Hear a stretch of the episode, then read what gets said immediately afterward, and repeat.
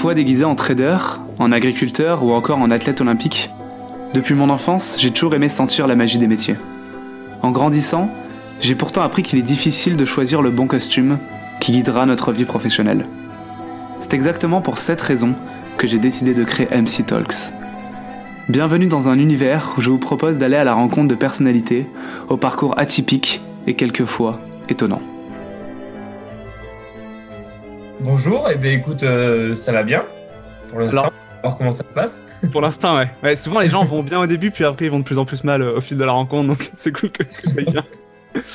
Euh, donc déjà, ouais, Nicolas, déjà première question, je, la pose à tout le monde, c'est... alors, avant de la poser, je vais dire que je, prouve que je ne suis pas alcoolique. Les deux derniers épisodes, c'était le vin et, la bière. Là, maintenant, on va parler de complètement autre chose. Donc dis-nous, qu'est-ce que tu fais sur Terre? Qui es-tu? non, malheureusement, on ne parlera pas de bière, ça aurait été avec plaisir, mais ce n'est pas le cas. Euh, ben on va parler plutôt de zététique, si je ne dis pas de bêtises. Ok. Est-ce que tu veux qu'on que, qu'on parle tout de suite de qu'est-ce que c'est la zététique bah Déjà, ouais, on va, on va savoir ce que c'est que là, on va apprendre ce que c'est que la zététique et aussi qu'est-ce que tu fais dans la zététique. Donc, tu es zététicien? Alors, c'est un mot. Euh, il y a plein de gens qui n'aiment pas ce mot zététicien. Moi, j'ai rien contre en fait, il est un peu mal vu, il est un peu connoté, tout ce mot, euh, dans certaines communautés. Moi, il y a un mot que j'aime bien dire, c'est je suis zététeux, tu vois. Comme ok. c'est les mecs qui s'intéressent bien aux maths, tu vois. D'accord. Et tu as les mathématiciens, c'est les professionnels de ça, tu vois. Euh, Moi, je m'intéresse à la zététique. Bon, je, suis semi-professionnel, on va dire. ah, c'est une compétition, la zététique, c'est euh, un. Donc j'aime bien dire zététeux, je m'intéresse à ça. Euh, voilà, se dire zététicien, le problème c'est qu'en fait tout le monde peut se dire zététicien, donc, euh, donc voilà, potentiellement des gens qui sont pas très formés à, ces questions-là euh, peuvent se dire ça. Mais oui, si tu veux, on peut, on peut me dire zététicien, ça ne me dérange pas. Mais donc c'est quoi un zététeux Ou c'est quoi à la zététique plutôt? C'est quoi la zététique Alors la zététique, si on, si on repart à la, à la définition qu'en donne Henri Brock, qui est un peu l'inventeur de la zététique en France, c'est l'art du doute en fait, euh, bon, ça ne veut pas dire grand-chose dit comme ça. En gros, c'est euh, euh, l'art de douter de manière méthodique et en gros de moins se tromper. C'est développer des techniques pour moins se tromper. alors dit comme ça, c'est encore peut-être pas très clair, mais en fait, on pourrait faire tout un épisode pour savoir ce qu'est la zététique. Et en fait, juste en se posant la question, ça, fait émerger plein de questions intéressantes.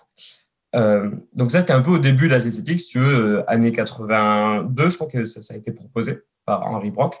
Il a dit voilà, c'est l'art du doute. Et à la base, ce qu'il faisait, c'est on prend euh, des exemples, notamment dans euh, les, phénomènes paranormaux, euh, des trucs un, peu mystérieux et tout ça, pour voir comment on peut appliquer la démarche scientifique sur ces questions-là.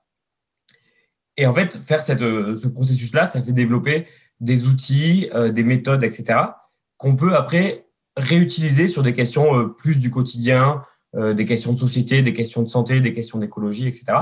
Mais l'idée à la base, c'était vraiment d'utiliser euh, les phénomènes paranormaux pour euh, développer notre manière de raisonner, nos méthodes, nos outils, etc. Et après les appliquer ailleurs. Aujourd'hui, ce côté paranormal, il a un petit peu disparu et on va plutôt s'intéresser directement aux questions de société, de santé, etc. Voilà, donc l'idée, c'est ça, c'est de développer des méthodes développer des approches qui nous permettent d'avoir un meilleur raisonnement euh, sur, sur ce genre de questions. Alors déjà, comme ça. Comment? Qu'est-ce que j'ai pas entendu ce que tu as dit Est-ce que ça paraît clair? Alors ça paraît clair, mais alors déjà la première question que j'ai, c'est pourquoi toujours appliquer la démarche scientifique? Alors c'est peut-être évident pour toi, mais ça l'est peut-être pas pour d'autres personnes. Euh, pourquoi tu veux appliquer donc si je comprends bien ton travail c'est d'appliquer la démarche scientifique euh, un peu sur tout. Pourquoi appliquer la démarche scientifique? C'est la première question qui me vient en tête.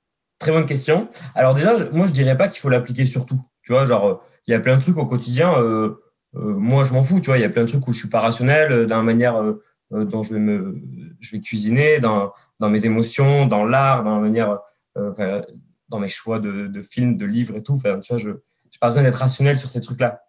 en revanche, il y a des questions, il y a des enjeux assez importants, que ce soit personnel, des questions de santé, des questions d'éducation, des choses comme ça, ou plus au niveau de la société, euh, voilà, des questions de politique, euh, des questions d'écologie, des questions de santé publique, où là, en fait, au moins dans certains cas, c'est important de trouver la meilleure réponse. Et je pense que à peu près tout le monde est d'accord pour dire ça. Euh, tout le monde a envie que notre manière de, faire de la politique et tout soit le, la plus efficace possible. ok? Et de là, on peut se poser la question, OK, alors comment on fait? Notre objectif, c'est sur ces questions-là, sur ces enjeux-là, on veut la meilleure réponse, on veut voilà, vraiment le, solution la plus efficace. Et du coup, c'est là qu'on va utiliser la méthode scientifique. Mais en fait, euh, la, bonne manière de le voir, c'est pas de se dire la méthode scientifique, elle existe et elle donne des résultats qu'on trouve bien. Et il y a peut-être d'autres méthodes qui seraient meilleures. La bonne manière de voir les choses, c'est de se dire euh, en fait, ce qui donne des bons résultats, c'est la méthode scientifique. Et si demain tu me proposes une autre méthode, une autre, euh, une autre approche, d'autres outils qui marchent mieux que la méthode scientifique, ça va pas être en concurrence. Ça va devenir la science. Et ça, c'est un truc hyper important. En fait, si demain, euh, euh je sais pas, un astrologue ou, euh, ou, ou je sais pas, un, thérapeute alternatif avait des, des, résultats très efficaces, ben, il serait pas en concurrence avec la science. Il deviendrait de la science. Ça, c'est un truc hyper important à comprendre. C'est ce qu'on appelle la science, c'est les méthodes efficaces. Donc, si on veut des méthodes efficaces, ben, on utilise la science. Et là, tu vois, il y, il y a déjà plusieurs questions parce que quand on écoute peut-être même les débats télévisés ou quand on écoute, bon, c'est presque du troll, mais Jean-Marie Bigard euh, sur Europe 1 qui dit euh, les scientifiques, tu vois, c'est devenu un troll. Mais au-delà du troll, euh, j'ai l'impression que des fois, on, on, a tendance à à chaque fois dire ouais, la science, la science, les scientifiques, les experts, ils ont dit que. Et on a, on a aussi tendance à entendre oui, enfin, la science est une chose, mais il n'y a pas que la science. Et toi, tu dis que la meilleure démarche, en fait, c'est la science. Si je comprends bien ce que tu dis, tu dis qu'en gros, si un astrologue, par exemple, qui est plutôt une démarche alternative à la science, s'il nous prouve que euh, sa, démarche marche, alors ça devient de la science. Qu'est-ce qu'il lui faut pour que ça devienne de la science euh, C'est quoi en fait la science du coup en fait? Peut-être c'est ça la question, je ne sais pas. Alors du coup, ouais, il y a plusieurs questions, mais tu as raison, il y, a vraiment, euh, dans la société, dans la tête des gens, il y a vraiment une image de la science euh, des scientifiques et tout, qui est vraiment, euh, qui est vraiment assez connoté et plutôt euh, mal vu, enfin, au moins dans certains milieux. Et je pense que ça, c'est assez erroné, en fait, l'image qu'on peut avoir, parce qu'en fait, souvent, l'image de la science qu'on a, j'ai l'impression qu'elle vient des médias, tu vois. Beaucoup de trucs viennent des médias. et ça, enfin, ça, serait, on pourrait en parler aussi, même si je suis pas du tout expert de la question. Les médias, ils donnent une, une image assez euh, déformée de la réalité, et notamment des scientifiques qui interviennent à la télé, euh, ça représente pas du tout euh, la science, comment elle est faite en réalité. Moi, moi, j'ai, moi, j'ai été, avant de faire ce que je fais actuellement, on en reparlera peut-être, j'ai été doctorant, j'ai, j'ai fait de la recherche. La recherche au quotidien, ça ressemble pas du tout à ce qu'on la, comment on la représente à la télé. Et du coup, les gens ont un peu cette image, ce symbole un peu du scientifique, tu vois, du scientifique fou qu'on représente dans les pas même dans les films et tout, et on a un peu tous cette image, euh, euh voilà, cette image dans nos têtes qui n'est pas du tout ce qu'elle ce qu'elle est, euh, ce qu'elle est vraiment. Donc ça, c'est une chose. Et je pense qu'il ne faut pas du tout confondre les scientifiques, l'image qu'on en a, de la science au quotidien, de, de, de la recherche, de la manière dont, dont, elle se fait. alors, du coup, il y avait euh, peut-être un peu une deuxième question. Oui, c'est ça. Je pense que j'ai fait deux questions à, dans, dans, ma seule question. La deuxième question, c'est euh, tu dis donc que, par exemple, un astrologue qui aura plutôt une méthode alternative, pour que ça devienne de la science, euh, il faut qu'il fasse quelque chose apparemment. S'il nous prouve que ça marche, alors euh, ça devient de la science. Le problème, c'est que l'astrologue va te dire, très certainement, je pense, moi, ça marche. Moi, je le fais sur moi ou je l'ai essayé, ça marche. Donc pourquoi toi, tu dis, bah en fait, non, il faut, faut faire quelque chose de plus pour que ça marche Qu'est-ce qu'il faut faire? Exactement. Oui, parce que oui, je dis ça, il faut prouver que ça marche, mais je pense que tous les thérapeutes du monde, même euh, pseudo-thérapeutes, pensent que ça marche, en fait, sinon ils ne le feraient pas.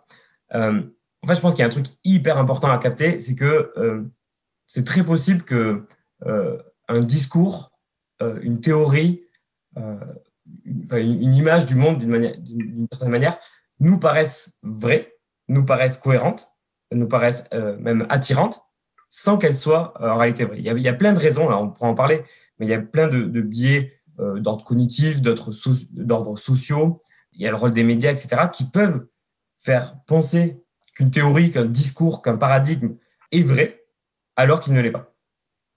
Ça, c'est une première chose à comprendre. Et du coup, euh, pour vérifier que ce soit vrai, on va mettre en place des méthodes qui vont être le plus objectives possible. Parce qu'en fait, tout, ce qui peut en fait altérer notre, notre vision d'un discours, c'est souvent des facteurs humains. C'est le fait que notre manière de penser, notre, manière de, de, de s'arranger dans une société, etc. Et du coup, on va essayer d'éliminer le facteur humain pour avoir le, vraiment l'essence de est-ce qu'un phénomène existe. et du coup, ça, ça va être euh, de cette manière qu'on va faire des tests euh, en sciences, des expériences. Et du coup, par exemple, on peut, on peut tester l'astrologie, voir si l'astrologie, le fait que ça paraisse vrai, le, vrai que ça, le fait que ça paraisse attrayant et, et que ça marche, est-ce que c'est dû à ces aspects humains, à ces biais humains, ou est-ce qu'il y a un vrai phénomène, une vraie euh, substance qui, existe dans l'univers? Et, pour tester les deux, bah, c'est vraiment pas facile. Nous, notre cerveau d'humain, on n'est vraiment pas bon pour le faire. Et du coup, on va appliquer des méthodes un peu euh, objectives, un peu euh, voilà, assez, assez, scientifiques, assez techniques pour tester s'il y a quelque chose qui existe ou si c'est notre, un peu notre cerveau qui l'invente.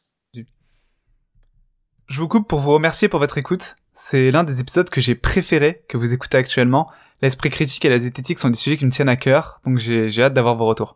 Si vous aimez les épisodes d'ailleurs, recommandez le podcast à vos proches, abonnez-vous, mettez 5 étoiles sur Apple Podcast et buvez des produits laitiers, car ils sont nos amis pour la vie. Aussi, tous les dimanches, j'envoie un courriel qui nous donne le sourire avant une semaine de travail. Euh, je sais que des fois on va pas trop bien le dimanche, surtout après 16 heures, donc bah, j'envoie un petit courriel, euh, j'espère que ça aide les gens qui, qui le reçoivent mais je raconte aussi un peu toutes les galères de mon podcast. Euh, donc si vous voulez euh, vous inscrire, c'est pas compliqué, c'est dans le lien en description. Merci beaucoup et bonne écoute. En fait, tu dis que euh, pour savoir si quelque chose marche, tout simplement, il faut éliminer toute la subjectivité de l'esprit humain, toute la, tous les biais qu'on peut avoir. Alors on va peut-être parler de biais parce que justement, quels sont ces biais? Mais il faut, apparemment, il faut éliminer ces biais pour avoir, on va dire, le regard le plus objectif sur un phénomène. Par exemple, un exemple typique, là, tu vois, tu vas m'aider. Chez moi, ils se mettent des euh, trucs dans les oreilles, là. Des, je sais pas comment on appelle ça, des ear candles en anglais. Euh, ouais, des, des bougies euh, d'oreille. Des bougies d'oreille, exactement. Et on a eu un grand les bougies OPI, notamment. Peut-être, c'est peut-être la marque. En tout cas, ça permettrait d'enlever les bouchons dans les oreilles et de. Ouais. Moi, je. Plein de choses. Plein choses. Il, y a, il y a plein de, de, prétentions, en fait. ça. Donc, ça, ça, on le retrouve pas, mal dans les magasins. Chez moi, ça se fait depuis que, depuis que je suis petit, en fait. Depuis que je suis petit, euh, même moi, je me, je me disais, bah, ça marche forcément parce que depuis que je suis petit, dès que j'ai mal, on met un truc dans l'oreille, ça flambe et c'est bon, j'ai plus mal. Et tout le monde pensait, donc, euh, tout le monde pensait que ça marchait dans ma famille, même moi, hein. Mhm. jusqu'au jour où je me suis dit, est-ce que ça marche vraiment? Mais comment je peux la technique, comment je peux faire pour voir si ça marche vraiment là? Comment je peux éliminer alors, euh, avec cet exemple simple? Alors, toi, en tant qu'utilisateur ou en tant que scientifique? Est-ce que comment la science Ou est-ce que toi euh, Ah oui, bonne question. Bah, d'abord en tant que scientifique, et ensuite on viendra à la question euh, comment nous on fait pour savoir, parce que moi je suis pas scientifique. Mais comment la science ferait pour savoir si ce truc marche ou marche pas? Je, pense que ça permet d'expliquer tout ce que tu as tout ce que as dit depuis tout à l'heure. Ouais, d'accord. Alors, ce qu'on fait très souvent et qui est vraiment pour revenir au fait qu'il faut éliminer au maximum les facteurs humains, euh, c'est de faire ce qu'on appelle des tests euh, en double aveugle avec euh, groupe de contrôle. Alors ça fait, ça fait très, très barbare. Peur, là. Mais en gros, l'idée, c'est qu'on va prendre 200 personnes, par exemple. On va, on va les découper en deux de manière aléatoire. on, va, on, va, faire deux groupes de 100. aux 100 premiers, on va leur donner les, donc les bougies d'oreille. Ouais, bougies d'oreille. Ouais, au sens autre, on va leur donner quelque chose de similaire. ok? Donc, je sais pas, quelque chose qui a, qui, a, à peu près les mêmes prétentions pour nettoyer les oreilles, qui est similaire. Et sur ces 100 personnes après, euh, quelques jours après, on leur fait des tests. Alors, plutôt pas subjectifs parce qu'eux, ils vont peut-être être, euh, être euh, comment dire, biaisés sur, sur ce qu'ils pensent. Mais voilà, aller regarder comment ça s'est passé au niveau oculaire et tout. Est-ce est-ce qu'il y a une meilleure, une meilleure propreté? Est-ce qu'ils ont une meilleure audition? Des choses comme ça. Et si sur les 200 personnes, si sur les deux groupes de 100, on trouve les mêmes résultats, bah, ça veut dire que euh, les bougies d'oreille n'ont pas d'efficacité supérieure euh, à la méthode classique. D'accord. Et là, il y a quelque chose de très frustrant là-dedans. Parce que tu dis donc que pour savoir si ça marche vraiment, il faut énormément de monde, il faudrait 200 euh, personnes, il faudrait faire des tests assez précis. Donc quand tu te mets une bougie dans l'oreille, tu n'as pas trop le temps de, de, faire tout ça. Et y a, là où je dis qu'il y a quelque chose de frustrant, c'est que quand tu l'as fait, moi, en tout cas, les, personnes que j'ai vues qui l'ont fait m'ont dit juste après Ah, mais moi, je me sens super bien, j'ai plus mal. Ouais. Et donc, elles le recommandent aux autres. Donc, en soi, je, comprends. Elles se disent Bah ouais, je viens de le faire, euh, ça a marché. Avant, j'avais rien, enfin, avant, j'avais mal, maintenant, j'ai plus mal. Donc, ça marche. Ok, ça, c'est. Je, pense que c'est comme ça, en tout cas, que je l'ai vu, et même sur moi. Hein.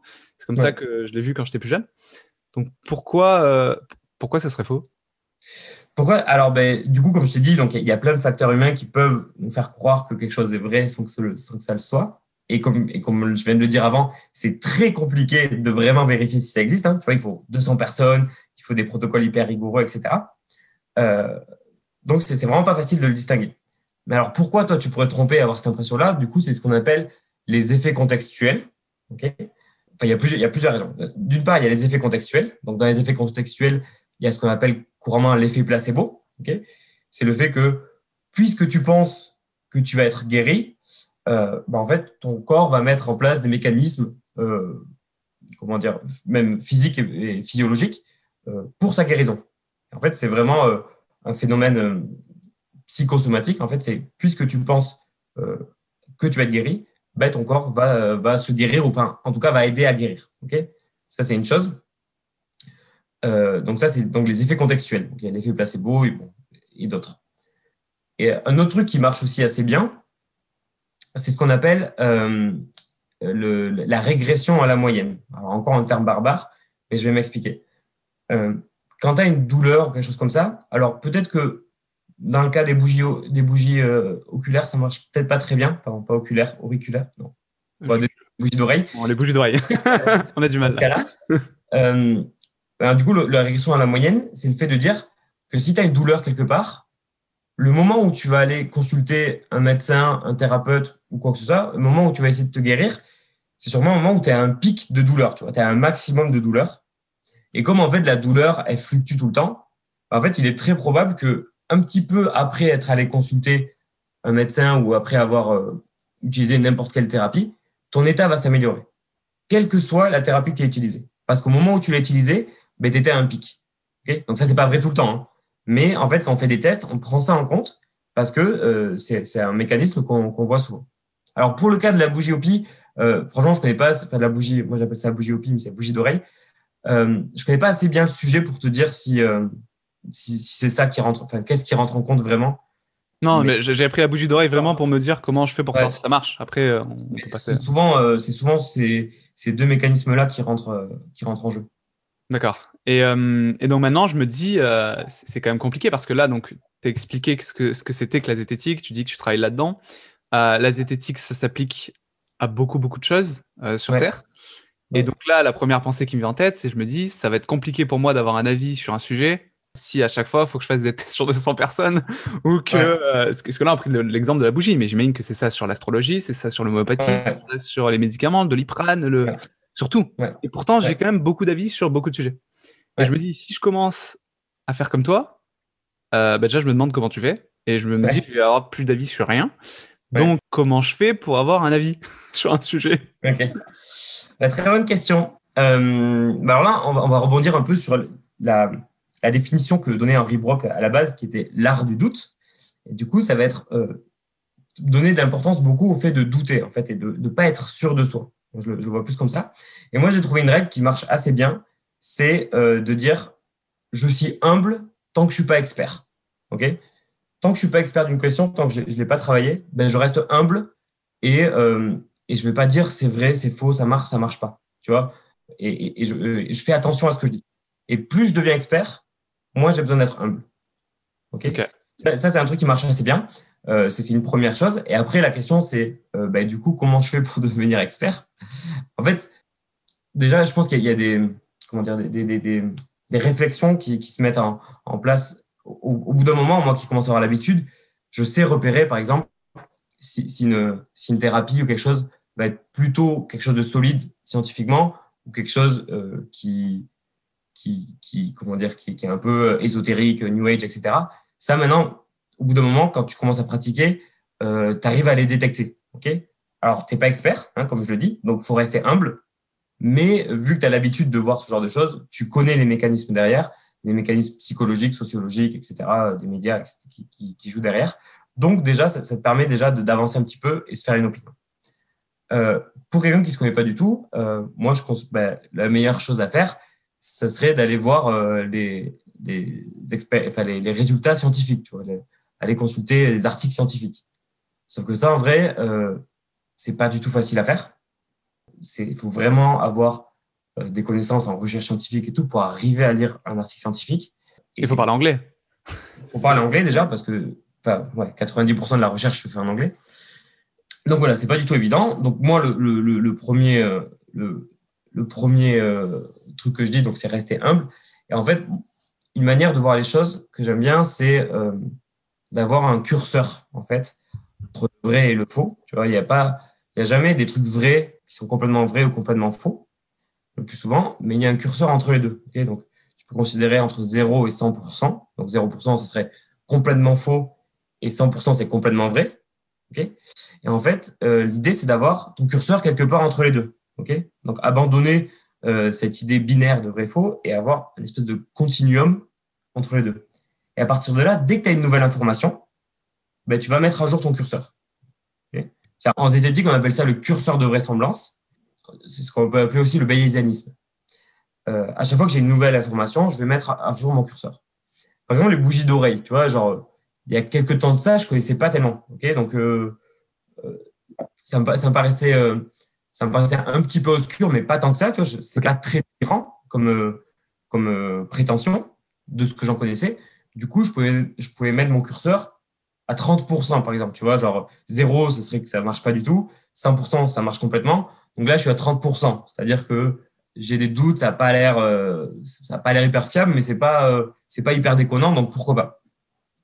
Donc je suis à 30%, puis après je vais commencer à, m'interroger sur la question, à aller lire, à voir que euh, il y a des articles qui ont été faits là-dessus, voir l'origine des articles. Ok, est-ce que l'article a été fait par un site, par exemple, qui vend ces bougies ben Là, du coup, je vais mettre en doute un petit peu la validité de l'article. Est-ce que l'article a été fait par des scientifiques? Est-ce que c'est dans les médias, etc. Et en fonction de ça, ben, petit à petit, je vais faire bouger mon curseur euh, jusqu'à jusqu'à avoir quelque chose de, euh, de, plus, voilà, toujours un peu humble, mais de plus certain. Quoi. Donc moi, aujourd'hui, j'estime que je mets une probabilité très basse que, que ça marche parce que j'ai lu, euh, j'ai lu un petit peu l'histoire de ces bougies et je sais que, que ça marche pas. Quoi. Mais là, justement, je voulais te couper parce que tu dis donc qu'il faut regarder ce que la science dit, ce que les scientifiques disent. On a un exemple marquant de scientifiques qui disaient des choses et des scientifiques qui en disaient d'autres. Notamment euh, l'histoire de la. Bah, cet exemple marquant, c'est l'histoire Didier Raoult avec la chloroquine, où on avait un scientifique, Didier Raoult, qui était euh, sur les plateaux télé à dire la chloroquine, ça marche, versus d'autres scientifiques qui étaient pas sur les plateaux télé, je ne sais pas où ils étaient, mais en tout cas, ils disaient que la chloroquine, ça ne marche pas. Là, euh, j'ai l'impression que ça, c'est un contre-argument à ce que tu dis parce que tu me dis il faut suivre les scientifiques. Mais les scientifiques, ils, se, ils se contredisent. Donc, comment je fais pour avoir un avis, moi? Ouais, t'as raison. Après, là, il y a aussi, bah, comme je te dis, il y a tout, il y a tout le jeu médiatique euh, qui, rentre, qui rentre en compte. Et euh, les médias, qu'est-ce qu'ils vont privilégier? Ils vont privilégier la personne qui va dire le truc le plus intéressant, le plus sensationnel, qui va attirer le plus de... Au-delà, au-delà, de au-delà des médias, c'est aussi, euh, moi, il, ne se passe pas peut-être une semaine sans que je lise un article où il y a marqué les scientifiques disent que sur tous les sujets. Donc comment, c'est, dur de, de, savoir ce qu'ils disent vraiment, c'est ça en fait. Comment on sait ce que la science dit vraiment ou comment on sait ce qui est juste dans la science? Ouais. Bah, en vrai, euh, oui, oui, après, euh, c'est, pas évident. Moi, moi, j'ai, moi, j'ai mes sources d'infos maintenant où je sais à peu près où aller chercher. Enfin, ou en tout cas, je, je je suis des personnes sur les réseaux euh, qui, qui, partagent un petit peu les articles scientifiques, etc. Mais pour une personne euh, qui n'est pas du tout dans, dans, dans, dans ces bulles-là, ben, c'est hyper compliqué d'aller chercher l'information. Euh, mais je pense que je pense qu'une des choses qui est assez simple à faire, et alors si, si on veut pas aller sur, les, sur vraiment les articles scientifiques qui sont extrêmement difficiles à consulter, une des bonnes choses à faire, c'est de consulter l'avis des autorités, enfin l'avis des, des agences euh, d'autorité, donc euh, l'agence de la santé, pour le climat, ça va être le GIEC, des choses comme ça. Euh, ça, c'est en gros un condensé des meilleures connaissances scientifiques, mais pour le public, quoi, qui ont été voilà, digérées et mises en forme pour le public. Et je pense que il est très probable qu'une info que vous verrez là-dessus soit la meilleure connaissance scientifique qu'on ait sur la question. Et je pense que voilà, moi je pense que si, si, je devais faire un conseil sur où aller chercher de l'info scientifique, je pense que je pense que j'aurais redirigerais vers là. Ok, donc là, là d'habitude je commence par parler du parcours, mais là vu que tu as parlé de zététique, on est de suite parti sur les, les questions zététiques. Ce que je retiens pour le moment, c'est que tu travailles dans la zététique, euh, c'est-à-dire l'art du doute, c'est-à-dire que tu essayes de trouver euh, les réponses les plus justes. Pas, c'est pas 100% juste, pas forcément 100% faux, mais tu essaies de trouver les réponses les plus justes à des questionnements. Je me dis que c'est un boulot bien chelou. Euh, qu'est-ce que, tu fais quoi en vérité? Et après, on reparlera peut-être de, doutes, parce que j'ai encore d'autres questions sur les billets dont que tu as évoqués, etc. Mais peut-être parler plus de toi, ton métier. C'est quoi de douter toute la journée? Euh, Et comment tu t'es retrouvé à douter? Comment je me suis retrouvé à douter? C'est marrant. Hum, alors, peut-être, on, peut peut-être commencer par mon parcours scolaire. En fait, moi, j'ai fait, euh, bon, j'ai fait un bac S, puis après, je suis rentré, euh, j'ai fait, j'ai fait une prépa, puis je suis rentré euh, en école d'ingénieur à Toulouse, où j'ai continué des études scientifiques et en particulier mathématiques. et là, je pense que, ben, je pense que déjà depuis toujours, j'avais un peu cet esprit à douter, un peu, tu vois, sceptique, à remettre les choses, comme disait, en question, tu vois. Euh, et puis là, je commençais à me, forger des, outils grâce à la science, aux maths, etc., pour mieux euh, appréhender ce genre de choses. Et en particulier, euh, pendant mes études euh, à l'INSA, on a eu des cours qui s'appelaient Sciences en société. Enfin, en gros, c'était un cours optionnel que moi j'ai choisi parce que je trouvais ça trop cool. Et, et du coup, c'était avec un, monsieur qui s'appelle Damien Jaya, que, qui fait plein de trucs cool. Et du coup, il nous parlait, euh, il nous parlait de ça, de qu'est-ce que c'est la science, euh, à quoi ça sert, quel est le rapport entre la science et du coup la société, comment on communique, etc. Et c'était hyper cool. Et je pense que c'était les premières fois où j'ai été confronté à ces questions-là, un peu de philosophie des sciences. Je pense que c'était une des premières fois que j'entendais le terme zététique. Et euh, bah, je trouvais ça trop chouette. Et du coup, j'ai commencé à m'y intéresser de loin. Et c'est à une époque aussi, donc c'est 2013, je pense, par là, 2013, euh, où il y a eu beaucoup de contenu qui a été euh, publié sur, les réseaux. Notamment, il y a eu deux chaînes YouTube qui se sont montées à ce moment-là. Je crois que c'est mi-2014 qu'elles se sont montées. C'est Hygiène mentale, d'une part, de Christophe Michel, et La tronche en biais de Thomas Durand, entre autres. Et donc, je suis tombé là-dessus, et ça, ça, ça, m'a permis de découvrir en fait ce milieu, découvrir vraiment euh, plein d'outils, etc., qui, qui, étaient, qui étaient mis à disposition. Euh, et puis voilà, après, donc ça c'était une première étape, on va dire, où j'ai commencé à m'immerger là-dedans. Et puis après, je suis allé étudier, euh, j'ai été faire ma thèse à Grenoble, thèse en maths, donc ça, ça n'avait rien à voir en particulier, mais voilà. Et en fait, Grenoble, il faut savoir que c'est un peu un des, points névralgiques de la zététique en France, historiquement. Voilà, il y a beaucoup de choses qui se passaient là-bas. Et quand j'y suis arrivé, du coup, euh, pendant ma thèse, euh, on avait le droit de choisir des cours comme ça, et il y avait des cours de zététique. Donc j'ai eu la chance de pouvoir y participer. Euh, des cours qui étaient donnés par le Cortex. Donc le Cortex, c'est un collectif de recherche, un collectif de recherche transdisciplinaire en esprit critique et scientifique. Donc c'est un, un, collectif de recherche universitaire en gros sur les questions de la zététique. Euh, et du coup, j'ai suivi plusieurs cours. Donc un premier qui était une introduction un peu générale à la zététique, euh, par Richard Monvoisin, un autre par euh, Alban Guillot sur, euh, sur la santé en particulier, et un autre avec Guillaume Riveron sur, sur les médias, sur la, la, représentation des sciences dans les médias. Et là, je trouvais ça, moi j'étais hyper fan de tout ça, quoi. Ça, ça, ça, te retourne un peu le cerveau, tu vois. Tu découvres que plein de choses qui te paraissent hyper évidentes le sont pas. Tu découvres le doute, quoi. Tu découvres que, en fait, en suivant ces cours-là, j'ai pas tellement appris, tu vois, j'ai l'impression que j'ai plus désappris des trucs, tu vois. Il y a un truc qui t'a marqué, un des premiers trucs que tu as appris qui t'a retourné le cerveau? Ah putain. c'est dur ça, comme question. Je sais pas, c'est. J'y réfléchis si un truc qui me revient. Euh, je ouais. Après, on en parlera peut-être avec les billets, etc. Parce que moi qui m'y suis un peu intéressé, c'est vrai que c'est ces choses-là qui m'ont un peu retourné le cerveau. Peut-être que. Bah oui, typiquement les billets. Mais alors, si je devais t'en dire un en particulier, euh, là, j'en ai pas qui vient, mais. Euh, mais bon, attends, on va y revenir. On, continue sur ton parcours, donc tu as, eu le cerveau complètement retourné par le doute. Ouais, exactement. et, après, ouais.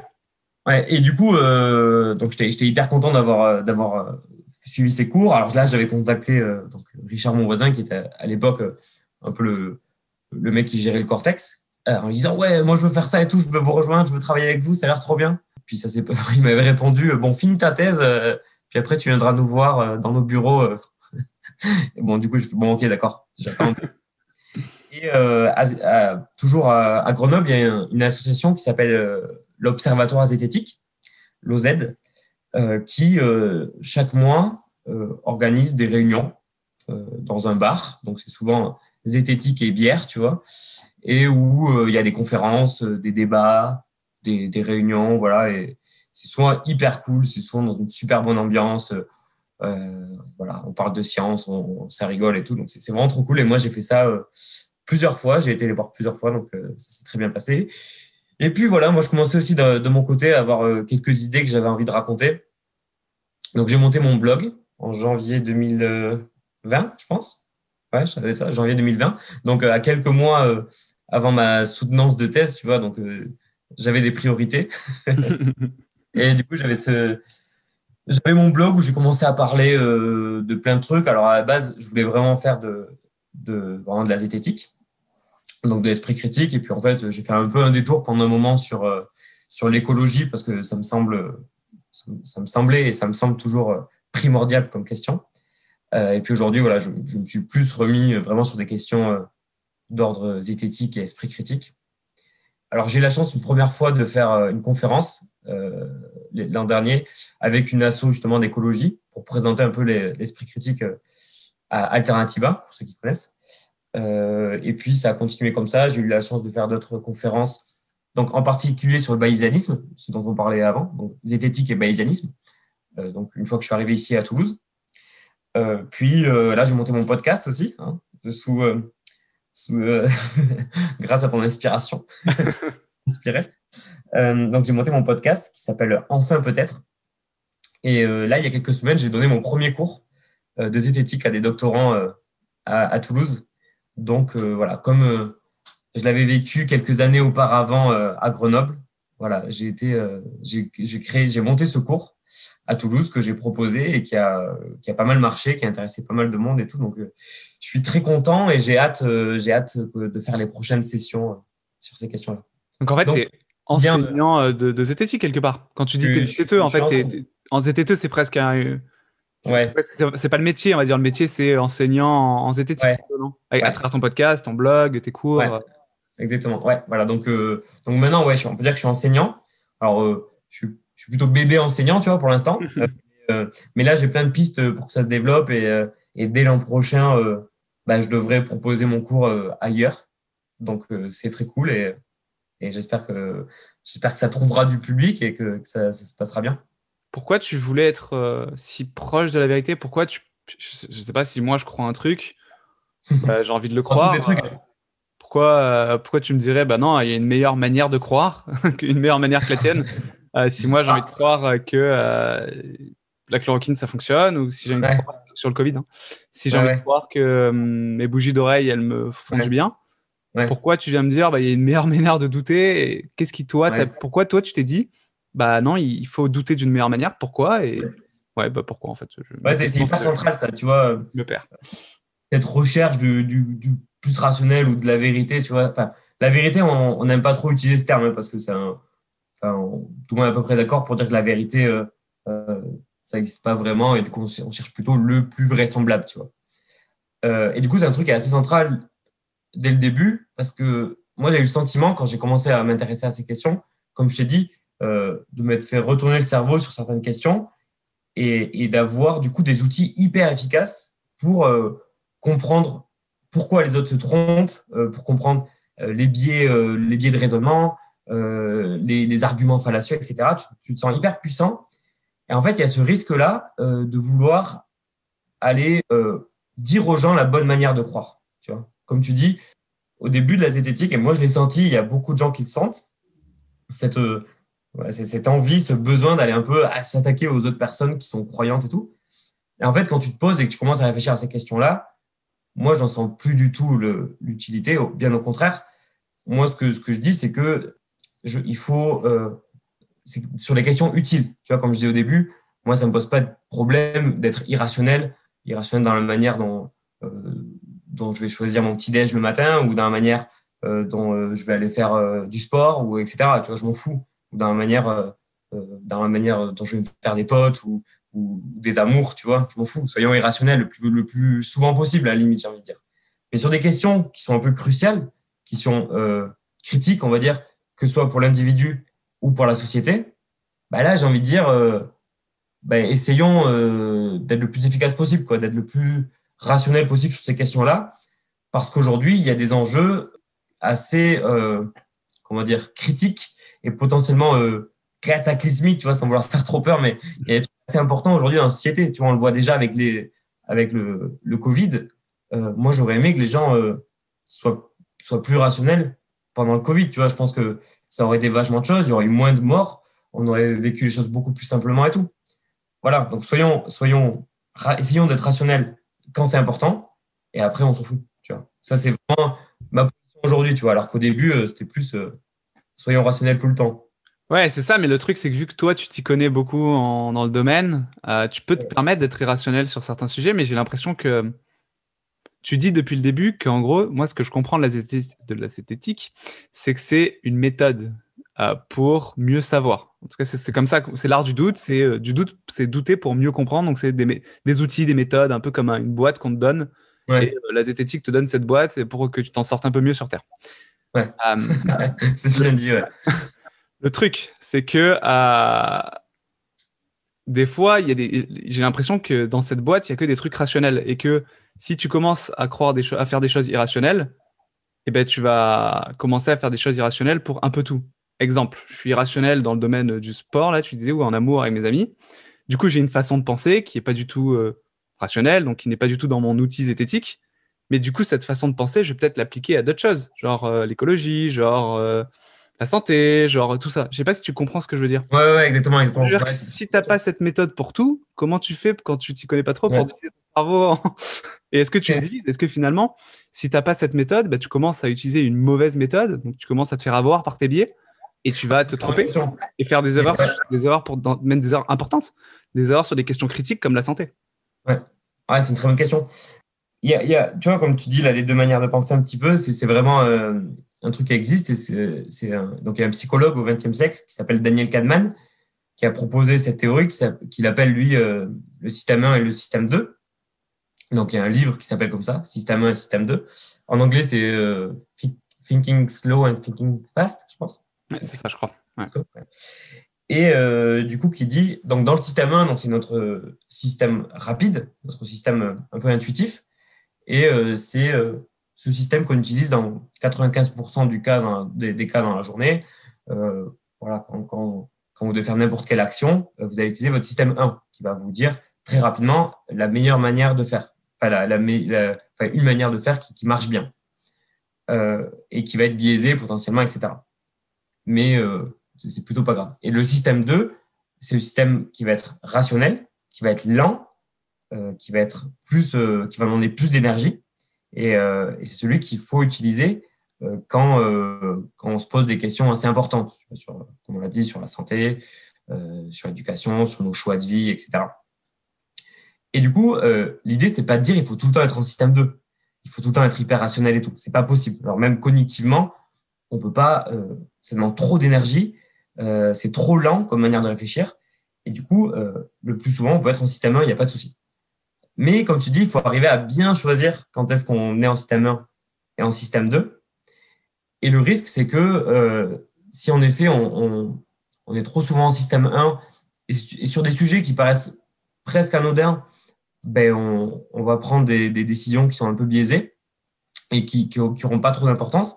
Ben, on va peut-être avoir tendance à, à, à, comment dire, répercuter ces raisonnements sur des trucs plus importants. Et du coup, tu as raison, peut-être qu'il faut de base euh, avoir une connaissance assez approfondie, enfin assez approfondie, pas forcément, mais savoir qu'on peut se tromper déjà. Savoir que notre système peut nous tromper, notre système 1 peut nous tromper, pour après se permettre de passer de l'un à l'autre. Mais c'est vrai que si on n'a pas ces connaissances-là, ben on ne voit pas forcément euh, le danger. C'est ça, parce que tu, parlais de. On ouvre la boîte de Pandore, je pense, dans un de tes épisodes. Tu disais que si on commence à utiliser des mauvaises méthodes pour euh, prendre une décision, pour avoir un avis sur un sujet, euh, on peut ouvrir la boîte de Pandore des mauvaises façons de faire, de, ce que j'ai compris de l'épisode. Et donc, par exemple, si tu commences à croire ton expérience sur un sujet, bah, tu vas commencer à croire ton expérience sur tout. Alors que ce que j'ai compris de, notre passage sur les bougies, c'est que ton expérience n'est pas forcément la meilleure réponse à une question. Et donc, j'en reviens. Ouais, ouais, juste, si, tu veux que je dise euh, un truc là-dessus. Euh, ouais, la, boîte de Pandore, c'est le fait de dire que ouais, si, tu commences à faire des choses, ça, peut te, pousser à en faire d'autres. Mais je pense que c'est plus utilisé dans le cas où, euh, on va dire qu'il y a des croyances qui paraissent sans danger, inoffensives. Par exemple, les horoscopes, tu vois, genre dans, dans ton journal le matin, tu lis l'horoscope parce que parce que voilà, c'est rigolo, enfin, personne ne le prend beaucoup au sérieux. Mais en fait, si tu commences à accepter l'horoscope dans ta tête et te dire que, que ça peut être une source fiable d'information, même si c'est pas grave en soi, ben en fait, ça va t'amener à d'autres choses. Et puis, en fait, si tu acceptes ça, ben, tu vas être plus facilement amené à accepter, ben, du coup, euh, plus d'astrologie ou des arts divinatoires, etc. Puis, tu vas être amené à accepter euh, des thérapies alternatives, etc. Et du coup, euh, c'est ça, dire que quand tu commences à accepter des, des, des croyances, même inoffensives, ben, tu vas être plus à même à en accepter d'autres. Et ça, c'est un peu un danger. Mais, euh, mais voilà, moi, je ne vais pas non plus être à, à, dire que il faut balayer toutes les croyances parce qu'il y a un risque qu'après, ça t'amène à autre chose, tu vois. Je veux dire, il faut, il faut être un petit faut trouver un compromis entre les deux euh, et se dire, euh, OK, est-ce qu'il y a des croyances qui sont pas euh, nocives et qui vont pas m'amener à des croyances nocives? Est-ce qu'il y en a? Euh, Probablement, assez peu. Hein. Je pense que beaucoup moins que ce que les gens pensent. Il n'y en reste pas beaucoup. Mais moi, je serais plus là-dessus, tu vois, hein, à dire que euh, moi, je veux veux pas combattre les croyances parce que c'est des croyances et parce qu'elles sont pas scientifiques. Moi, ce que je combats, c'est euh, ce qui va créer euh, du malheur, c'est ce qui va créer des problèmes de santé, c'est ce qui va créer des problèmes aux individus.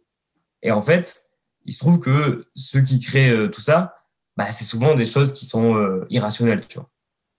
C'est un peu ça mon point. Je comprends bien. Mais d'ailleurs, donc je reviens sur les, les, biais, parce que depuis tout à l'heure on, évoque le nom et on ne sait pas ce que c'est. Ouais. C'est quoi un biais cognitif?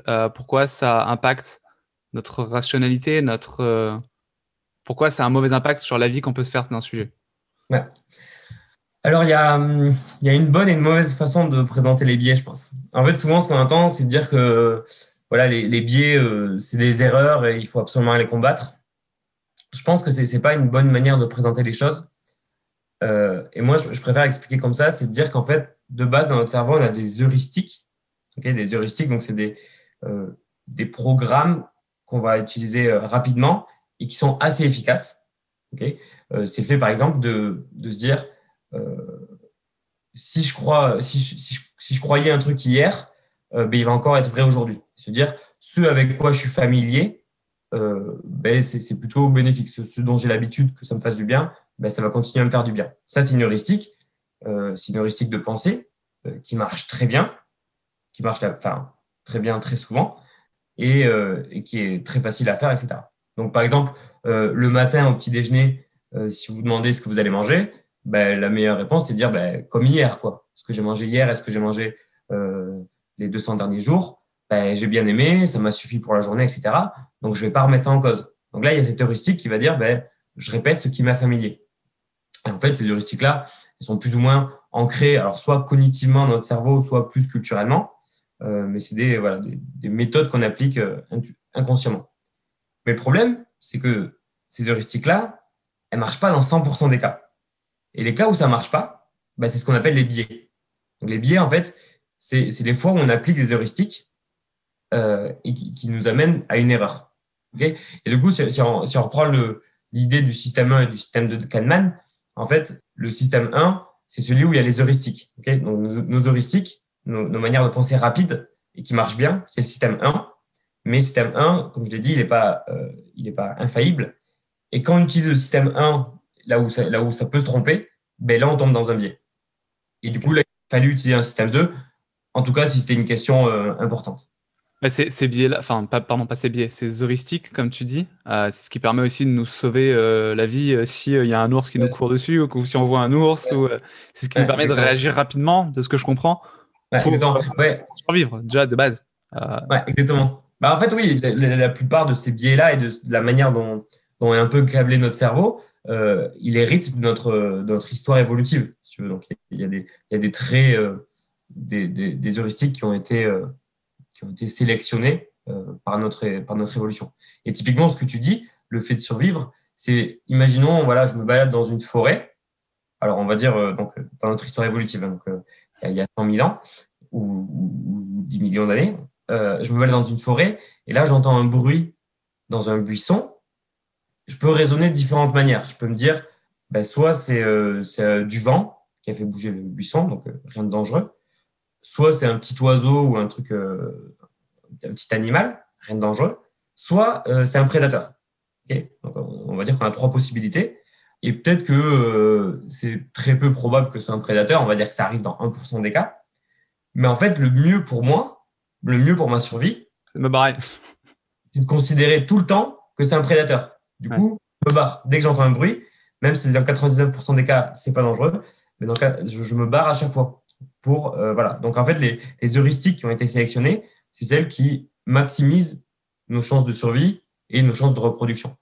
Et, euh, et du coup, en fait, cette heuristique-là, on l'a toujours plus ou moins en nous. Et c'est le fait qu'on euh, va avoir tendance à surévaluer les, les, les risques. S'il y a un risque qui est peu probable, on va avoir plutôt tendance à se dire bah, il vaut mieux que je pense qu'il est très probable. Comme ça, au moins, euh, je maximise mes chances de survie. Et ça, c'est un truc qui est toujours ancré en nous, sauf que des fois, bah, ça nous amène à faire des raisonnements euh, un peu fallacieux. Et là, du coup, on tombe dans un biais. Cet épisode, c'est le plus difficile pour moi parce que j'ai plein de questions qui me viennent en même temps que tu me parles. et sauf que je me dis qu'il faut que je garde un fil rouge quand même. Là, la première chose qui me vient en tête là quand tu dis ça, c'est qu'aujourd'hui, on n'est plus en situation de survie. Enfin, en tout cas, pas, euh, là, toi en France, moi au Canada. Euh, le problème, c'est que notre cerveau, des fois, il est en situation de survie ou il réagit comme s'il était en situation de survie, de ce que je comprends. Est-ce qu'il n'y a pas un problème là-dedans? Ouais, exactement. Bah, en fait, le, comme je l'ai dit, en fait, ces heuristiques qu'on a développées, elles, sont, euh, elles ont été euh, dans un environnement qui était dangereux, etc. Et on va dire qu'aujourd'hui, depuis un siècle ou deux, enfin, peu importe, donc ça, c'est des trucs qui sont développés pendant des centaines de milliers, voire des millions d'années, tu vois, ce, genre de, de trucs. Et là, ça fait 100 ans, 200 ans qu'on est dans une société assez confortable où on n'a plus besoin de se poser ces questions-là. Et ce qui fait que nos biais sont de, probablement de plus en plus grands. Parce qu'en fait, les heuristiques, on les a développés pour un certain environnement qui n'est plus le nôtre. Et du coup, il y, a, deux choses. Il y a le fait qu'aujourd'hui, on ne vit plus dans un, dans un environnement euh, dangereux. Et notre chose, c'est qu'en fait, aujourd'hui, on est, on est inondé d'informations. Et, ces, deux, facteurs qui sont complètement nouveaux dans notre manière de, traiter l'information et notre, rapport à l'environnement, qu'on traite toujours avec nos heuristiques et donc potentiellement nos biais euh, ancestraux, euh, ben, fait qu'on on va se tromper plus souvent et de manière plus critique aussi probablement. Donc par exemple, il y a quoi comme euh, il y a quoi comme biais J'imagine qu'il y en a plein. Ah, c'est ça le problème. Mais tu as, quoi, as quoi comme exemple Après, on va prendre une situation précise peut-être, mais déjà là, tu as, quoi comme, as quoi comme exemple? Bah, le, je pense le plus connu, c'est le, le biais de confirmation.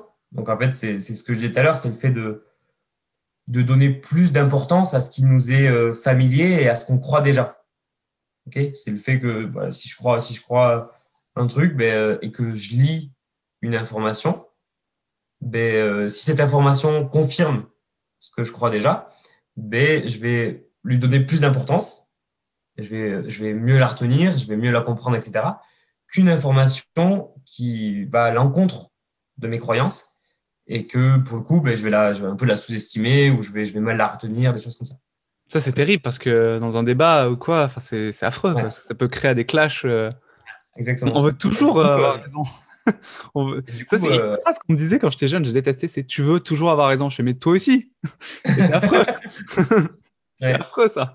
Donc, ouais, le biais de confirmation. Et en plus, avec euh, Twitter, Facebook, les, les, les, réseaux sociaux, euh, j'ai l'impression que je dis souvent à, ma copine, euh, mon, YouTube, il est mieux que le tien. Parce qu'il y a l'algorithme qui me montre ce que j'ai envie de voir. Donc, en fait, ça, ça, c'est en fait, bah, ça, pas de ce problème. Tout le, monde a, son meilleur YouTube quelque part. En fait, ça, c'est un vrai problème aujourd'hui. C'est le fait que ben, les gens, euh, ils vivent, enfin, au moins en tout cas sur Internet, dans une bulle qui leur renvoie ce qu'ils veulent voir.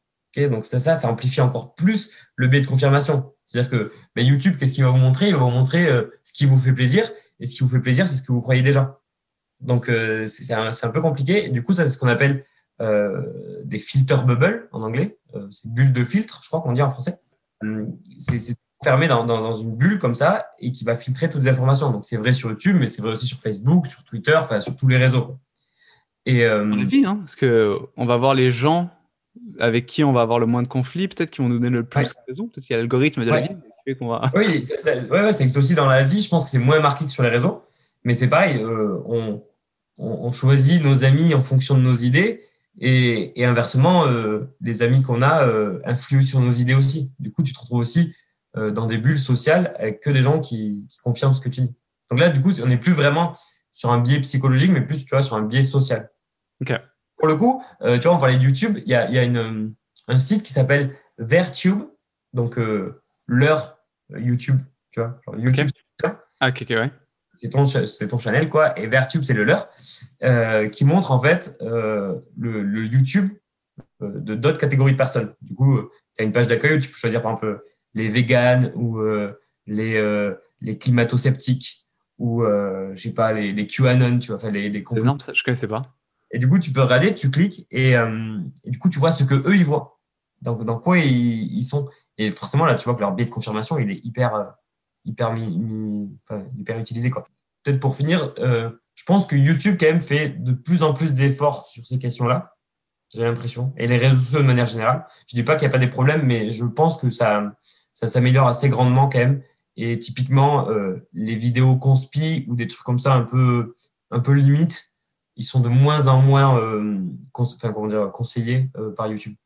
YouTube. Ouais, oui. l'histoire Casas Novas notamment, où je pense que je sais pas s'il y a un truc avec YouTube. Enfin, bref. Moi, il y a un. Mon, plus grand bonheur et ce qui est le plus affreux pour moi, c'est que je suis catégorisé en développement personnel. Alors, c'est pas un expert du développement personnel. Non. Mais j'y pense, pas tous les jours, mais très régulièrement, et je me dis mince. Pourquoi mince? Parce que euh, je laisse la place à des gens qui viennent dans mon podcast et qui racontent leur vie et qui sont inspirants pour certaines personnes. Le problème, c'est que de ce que tu me dis, de ce que je comprends de tout, tout cet épisode, c'est qu'il faut douter de ces gens et que bah, ces gens sont ultra biaisés euh, finalement. Donc euh, au final, ils nous disent peut-être des bêtises. Ouais. Et bah, la question, c'est est-ce que c'est mal ce que je fais? Et comment, est-ce qu'il y a vraiment, est-ce qu'ils sont biaisés? Comment, comment mon auditeur, comment il doit prendre mes épisodes? Comment il doit réfléchir sur mes épisodes? Qu'est-ce qu'il doit se dire? Et pas que mes épisodes. Hein, je parle de TED Talks, je parle de euh, tous les podcasts qui font. Il y a plein de podcasts qui font comme moi, qui, qui interrogent des gens, des gens inspirants. Comment, en tant qu'auditeur, on devrait, euh, on devrait écouter ça? Bah, Le problème, c'est comme je te dis, c'est que c'est qu'un auditeur qui, qui, qui, serait confronté, qui serait un petit peu dans une bulle qui lui renvoie que ça, euh, ben, il n'a pas vraiment de raison de douter, tu vois. Il a pas de. Enfin, et moi, j'ai pas envie de mettre la, la responsabilité sur l'auditeur en lui disant que c'est de sa faute si c'est pas bien renseigné et tout. Moi, j'ai plus l'impression que je crois que je réponds pas trop à ta question, mais c'est pas grave. J'ai plus l'impression qu'il faudrait euh, pas culpabiliser la personne en lui disant euh, qu'elle croit à la mauvaise chose, etc. Mais plus essayer de, changer euh, son, environnement informationnel, tu vois, et plus proposer à ces gens-là ben, du contenu scientifique, sceptique, zététique, tu vois, plus lui donner ses armes, ses outils qui lui permettent après d'avoir les bons réflexes face à un discours qui est potentiellement dangereux mais dans mon cas, enfin, c'est, je pense pas que ce soit dangereux, mais euh, quels sont les. Quand tu écoutes un de mes épisodes, euh, qu'est-ce que tu te dis sur ces personnes? Quel biais elles peuvent avoir quand elles racontent leur histoire? C'est plus ça que je veux dire. Comment je peux repérer Est-ce qu'il n'y a pas des outils là déjà, des petits outils où je me dis bon bah cette personne elle dit ça, c'est super inspirant, c'est cool, je vais prendre le meilleur, mais attention, il y a peut-être ce biais. C'est ce biais que je cherche. Bah, typiquement, euh, je, crois que je vois où tu veux m'amener. je, je... Il y a plusieurs peut-être endroits où je veux t'emmener, mais c'est notamment le biais du survivant, forcément. Mais euh, il y a peut-être d'autres choses, justement, aussi. Ouais, ouais, ouais du coup, ouais, donc, euh, ce qu'on appelle le biais du survivant, ça veut dire c'est donc les personnes qu'on va entendre, notamment, par exemple, sur, euh, sur, ton, sur ton podcast ou, ou, à la télé ou qui vont sortir des livres, c'est des gens qui ont réussi et qui ont appliqué une méthode et qui ont réussi. Mais peut-être que, admettons qu'il y a genre 1000 personnes qui ont essayé une méthode, il y en a 100 euh, pour qui ça a marché, 800 euh, pour qui c'était un peu moyen et 100 pour qui ça a été une catastrophe. Ben on va attendre, on va entendre que les gens, les 100 pour qui ça a marché, euh, et qui vont dire ah ben pour moi ça a marché. Enfin, notamment si c'est des gens qui deviennent des figures médiatiques, etc. On va entendre ces personnes-là. Euh, et ça c'est dangereux parce qu'en fait c'est pas du tout la bonne manière de faire. Et là on pourrait parler en science de biais d'échantillonnage, c'est-à-dire que l'échantillon qu'on voit, qu'on mesure, il n'est pas du tout représentatif de la population entière. Mhm. typiquement, je pense que c'est un truc assez commun dans le développement personnel où les gens proposent des méthodes pour, par exemple, devenir riche ou devenir populaire ou, ou être plus heureux. et il va y avoir que ceux pour qui ça, ça a marché qui vont se retrouver avec des auditeurs plus tard et du coup, ils vont leur répéter Oui, ben, pour moi, ça marche. Donc voilà. Et qui, mhm. du coup, aussi que, que, ça marche pour tout le monde. Notamment, il y a, cette phrase qui dit euh, si vous croyez en vos rêves, vous, allez réussir. En fait, ceux qui ont cru en leurs rêves et qui n'ont pas réussi, ben, on les voit pas, ils ont disparu des radars. Quoi. Donc, euh, Mais on va pas interroger des gens qui n'ont rien à dire. Quoi. Donc c'est... Ouais, voilà, ou, qui n'ont pas, ont pas réussi. Dommage d'ailleurs, peut-être. Mais... Euh. Dommage, ouais, je, me demande justement comment je peux régler ça, mais c'est un peu compliqué, quoi, parce que après aussi, tu es dans le fait où tu dois quand même avoir plus d'auditeurs, parce que tu veux que ton projet réussisse. Donc c'est, c'est vraiment compliqué ouais, tu tombes dans des, euh, ouais, dans des mécanismes comme ça où tu te sens obligé de, de faire des trucs qui, tu sais, qui sont pas euh, forcément euh, rationnels et bénéfiques. Quoi. Exactement. Et il y a un autre truc, peut-être aussi un autre biais, je sais pas si c'est un biais, mais moi, on me dit souvent que quand je raconte un événement passé dans ma vie, j'ai tendance à être faire le Marseillais, peut-être parce que je viens du Sud, et à abuser les trucs. Et la personne qui était avec moi, peut-être ma copine qui était avec moi, me dit Enfin là, t'abuses, euh, ça s'est pas vraiment passé comme ça. Est-ce qu'il y a un biais où on raconte un peu des fois des trucs où on, met des traits un peu plus gros et du coup, bah, on commence à raconter des bêtises? Bah ouais, déjà, il y a, bah, en fait, c'est tout, c'est une grande catégorie qui s'appelle les biais mnésiques. Donc, mnésique, c'est donc tout ce qui a un rapport avec la mémoire. Et c'est le fait que euh, bah, notre mémoire, elle n'est pas franchement euh, hyper fiable. Notamment, alors ouais, le, fait qu'on exagère, je, ne sais pas s'il il doit y avoir un nom pour ce biais-là, mais là, je l'ai pas en tête. Euh, mais tu as aussi tout ce qui est faux souvenir. C'est-à-dire que des fois, tu penses, tu penses que tu as un souvenir, mais c'est un truc qui a jamais existé. Et ça, il y a eu des expériences qui ont été faites là-dessus, et, et c'est assez flippant. Je pense à une en particulier, où genre, en fait, ils ont rassemblé euh, des gens dans un, dans un cinéma pour leur dire, voilà, on va faire une expérience scientifique, etc. Euh, mais c'est un truc bidon, tu vois. Et euh, donc, ils rassemblent les gens dans le cinéma. Euh, ils sont, je sais pas, une dizaine, un truc comme ça. Ils prennent des photos euh, de, de cette soirée-là. Hmm. Et euh, plus tard, ils reprennent les gens et ils leur disent Ouais, voilà, les, les photos d'il y a, du mois dernier, fait de l'expérience, qu'est-ce que vous en pensez? Et du coup, sur les photos, ils les avaient trafiquées et ils avaient rajouté une petite fille avec une, qui avait une robe rouge, je crois, ou un truc comme ça. Donc, sur les photos, il y avait un personnage en plus qui n'était pas là en vrai. Et du coup, il la montre aux gens ils disent ouais, est-ce que vous vous souvenez de cette petite fille et tout?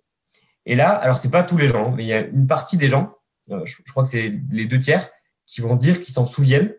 Et euh, il y a même des gens qui vont euh, qui vont recréer quelque chose, qui vont réinventer des trucs en disant ah oui oui, c'était une petite fille, elle était très gentille, elle s'appelait elle m'a parlé et tout. Et du coup, c'est hyper flippant. C'est complètement des histoires.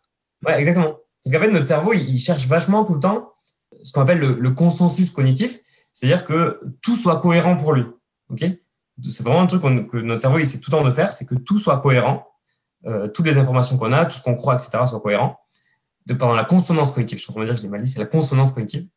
Et du coup, s'il voit une petite fille sur la photo, ça va lui faire un bug dans le cerveau et du coup, il se dit, OK, il, faut que je, modifie ce que je crois pour que ce soit cohérent avec ce que je vois. Et du coup, euh, il, y a, il y, a, plusieurs manières de le dire, il y a plusieurs manières de résoudre ça. Soit tu vas dire, euh, bah, en fait, vous me mentez, il n'y avait pas cette petite fille-là, parce que je m'en souviens pas. Soit tu vas croire les expérimentateurs et tu vas dire, ouais, ben, elle existe. Et du coup, ton cerveau, il va recréer des informations pour, euh, pour boucher les trous, en fait, de ce truc qui n'a pas existé, quoi.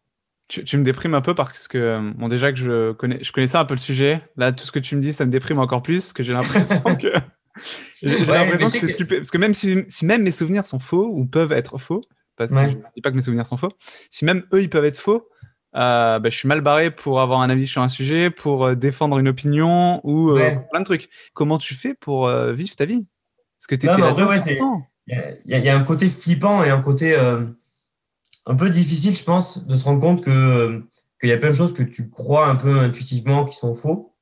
Et je pense qu'en fait, il faut se rappeler que on a vraiment, on a vraiment le système 1 et le système 2 et, penser à switcher. Et qu'en fait, là, si je te dis que tu as des faux souvenirs, c'est possiblement en système 1 et que si euh, je te demande de te reconcentrer et tout et d'essayer de rassembler des informations et d'essayer d'enquêter sur la question, etc., d'interroger d'autres personnes, ben, tu arriveras euh, à la conclusion que cette petite fille, elle n'existait pas.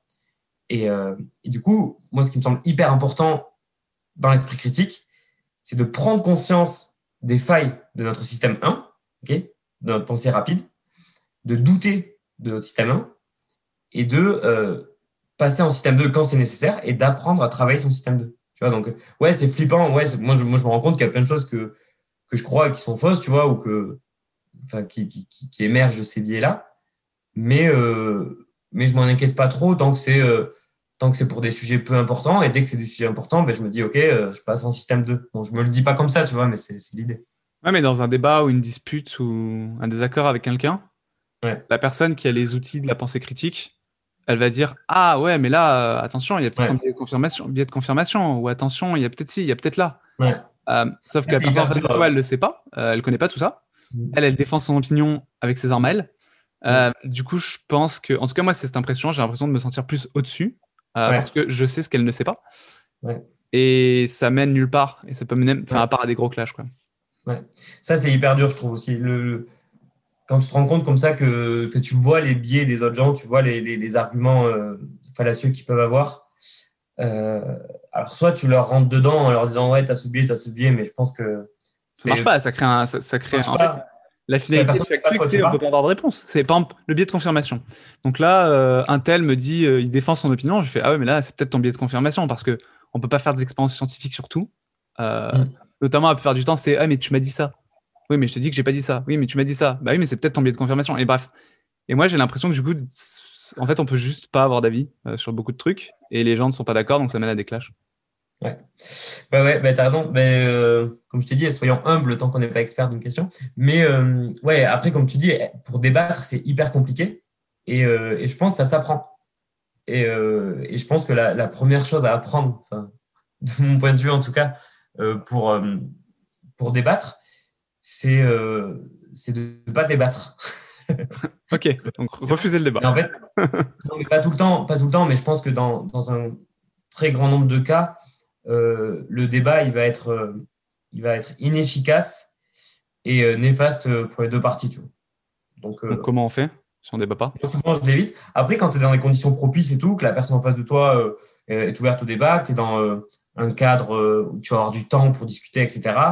Euh, tu vois, genre dans un bar, bon, c'est pas trop le cas actuellement, mais si tu rencontres une personne dans un bar qui te dit un truc, c'est pas forcément le bon cadre pour aller discuter posément, tu vois. Mais si tu as du temps, etc., alors, soit euh, tu es à deux personnes qui connaissent un petit peu euh, l'esprit critique et les, les, dangers en fait euh, des raisonnements euh, un peu rapides. Là, c'est cool. Tu peux vraiment avoir un débat euh, un peu poussé, essayer de euh, ensemble d'aller éviter les arguments fallacieux, d'aller vraiment essayer d'aller au, cœur de la question. Ça, c'est une chose. Mais en fait, très souvent, comme tu dis, quand tu te retrouves face à une personne mais qui est potentiellement biaisée et, qui a des arguments fallacieux, euh, là, c'est compliqué, c'est très compliqué parce que tu peux pas lui jeter à la gueule euh, ses billets, etc. Et là, moi, un truc que je trouve hyper efficace et que beaucoup de gens conseillent, c'est euh, juste de poser des questions. Alors en anglais, euh, des fois, on parle de edge question, donc c'est les, les, questions euh, de coin, tu vois, les questions un peu tranchantes. Et voilà, donc le, le, le but, c'est juste d'aller interroger la personne sur sa manière de raisonner.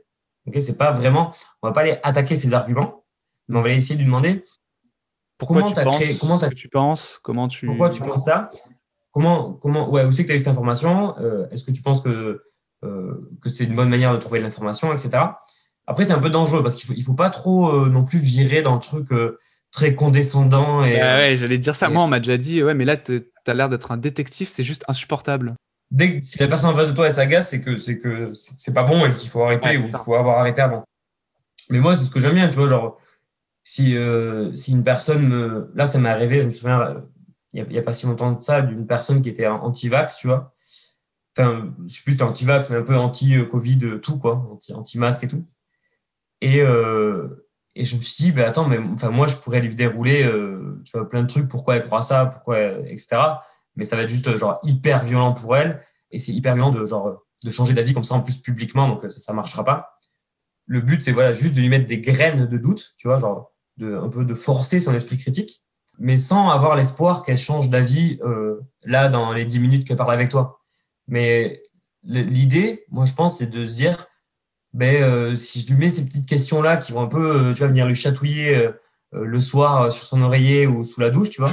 Ça, ça, ça devient bizarre là cette interview, je pense que je vais. Je vais, peut-être que ces questions-là, elles vont venir la chatouiller, chatouiller, tu vois, et puis peut-être que petit à petit, euh, ça, va, ça va un peu genre effondrer euh, toute la construction euh, de croyances qu'elle avait. Moi, c'est plutôt comme ça que j'essaie de faire, tu vois. Poser, essayer de poser des questions un peu, un, peu angulaires, quoi. Edge, edge question. Ok. On a, on a déjà pas mal parlé là de, de la zététique, des outils, des biais. je pense qu'on va, on va pas aller plus loin dans le sujet, mais s'il y a encore pas mal de questions que j'ai en tête, que ce soit trop lourd non plus à, écouter. Mais euh, juste une question, c'est quoi ton plan maintenant pour la zététique là? Parce qu'il faut que tout le monde apprenne ça.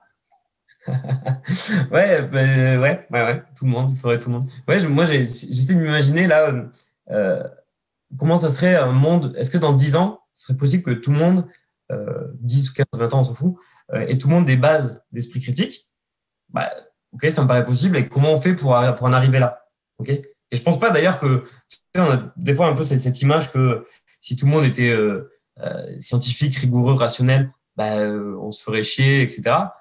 Je pense pas que c'est vrai. Et je pense qu'au contraire, il faut, il faut faire attention avec cet imaginaire-là de dire que qu'on peut s'épanouir juste dans les croyances et dans les rationalités. Et je trouve que c'est assez dangereux de, faire passer cette, image-là.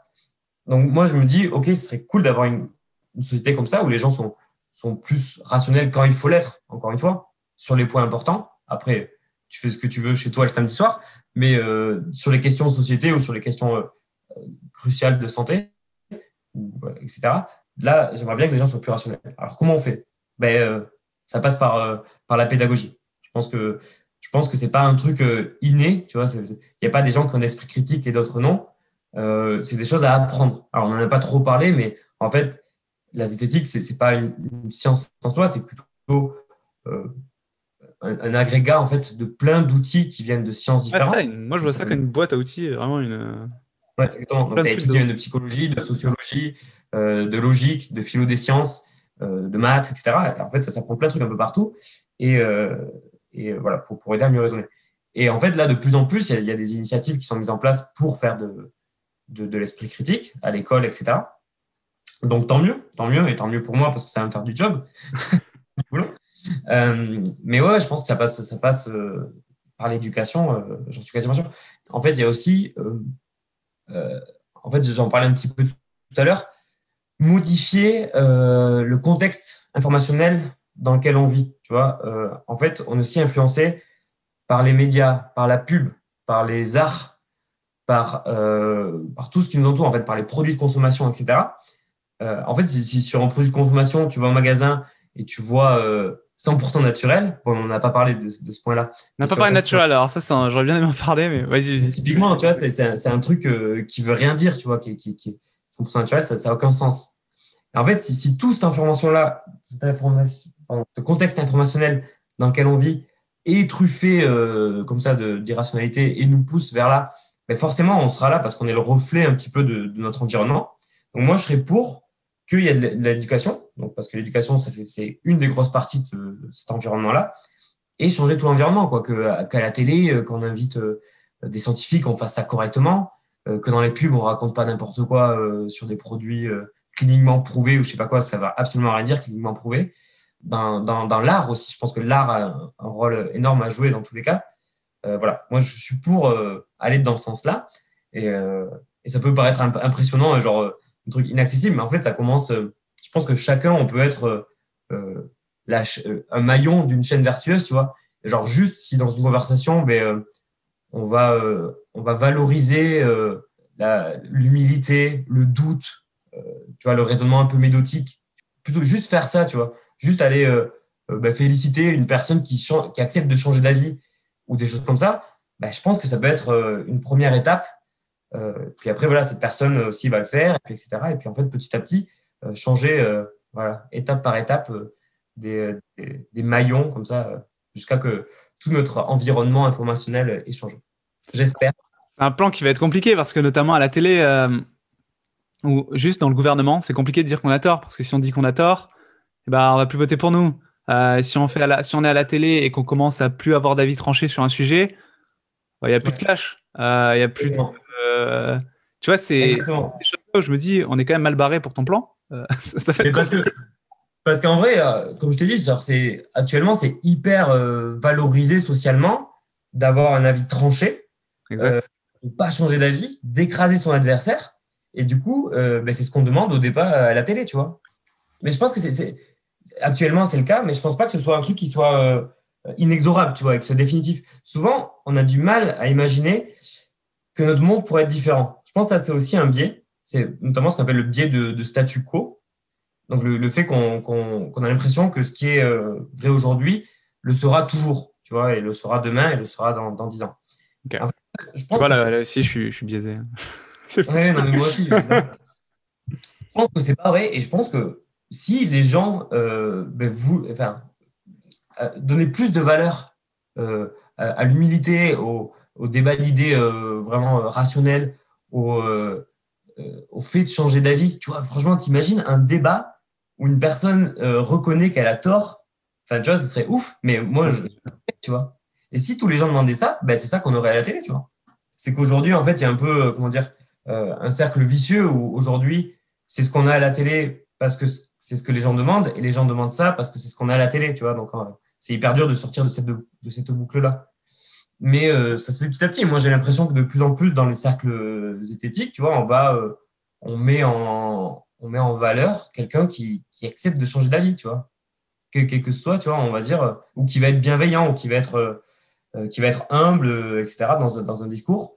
Ben, euh, ça, on met vachement, en, vachement en avant. Quoi. Bah, c'est bien, c'est le, le, mot humble. Je pense que sur la, toute notre discussion, c'est s'il y avait un mot à retenir, ouais. c'est juste être humble ou avoir. Ouais, moi j'aime bien, bien, Je pense que c'est ce qui ressort le plus de, de notre rencontre.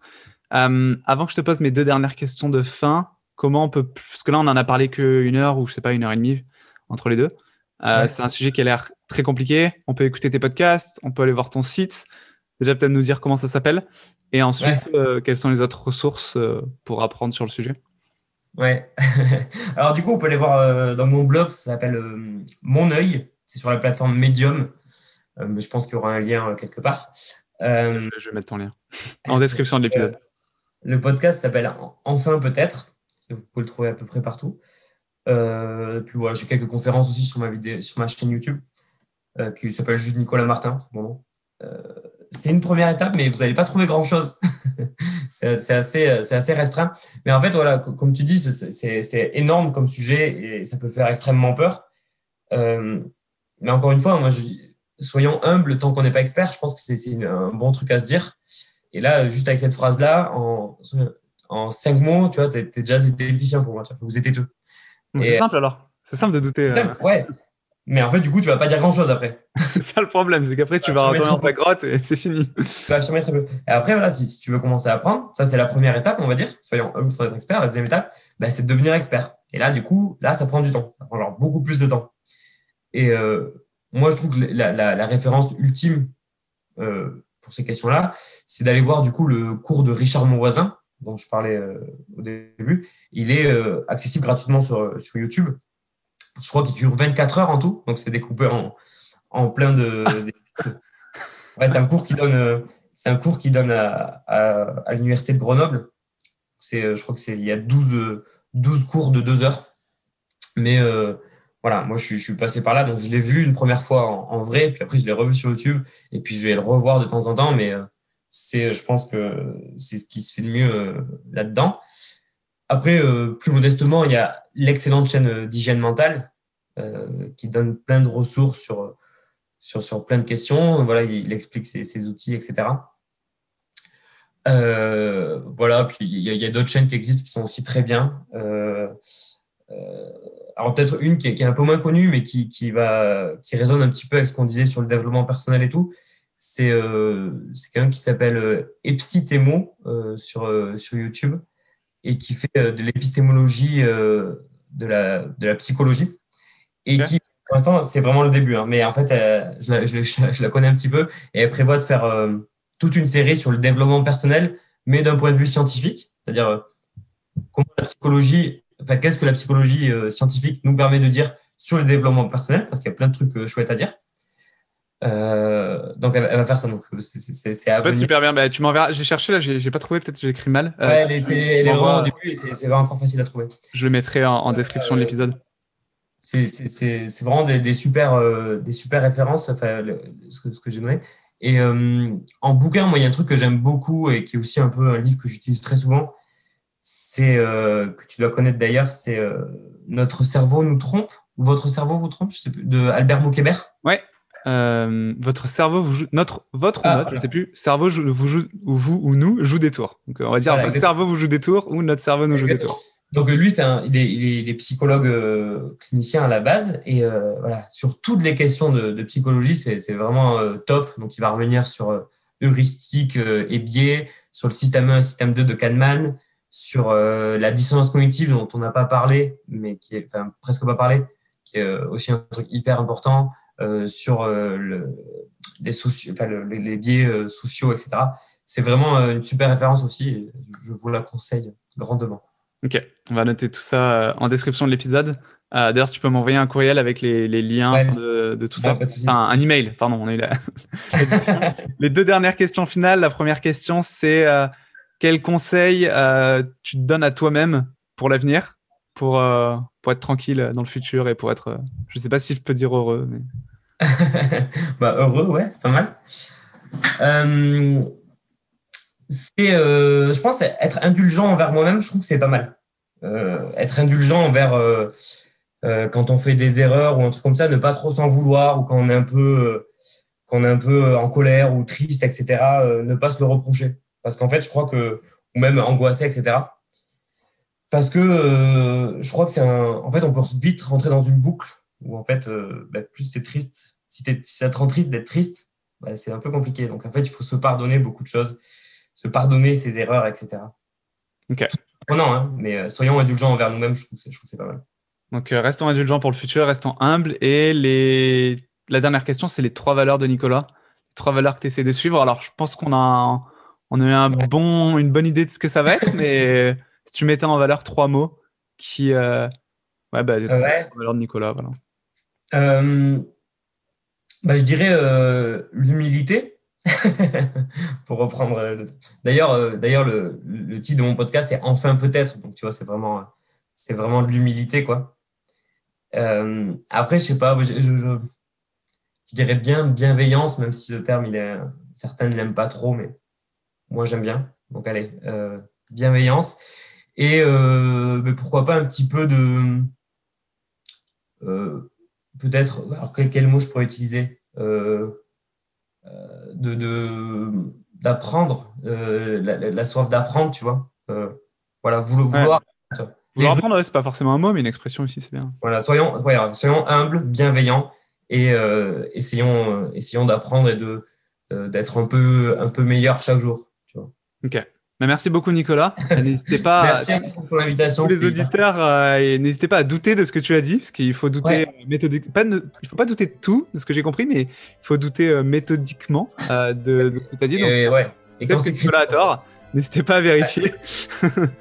peut-être, que j'ai caché des erreurs dans le podcast pour voir si vous les trouverez. Exactement, peut-être. En tout cas, merci beaucoup Nicolas. Merci beaucoup à toi. Ce podcast étant une histoire commune entre ses auditeurs et ses invités, je voulais vous remercier pour votre écoute. Aussi, vos notes, commentaires ou encore le bouche à oreille sont au cœur de la réussite de cette aventure. N'hésitez donc pas à partager votre avis.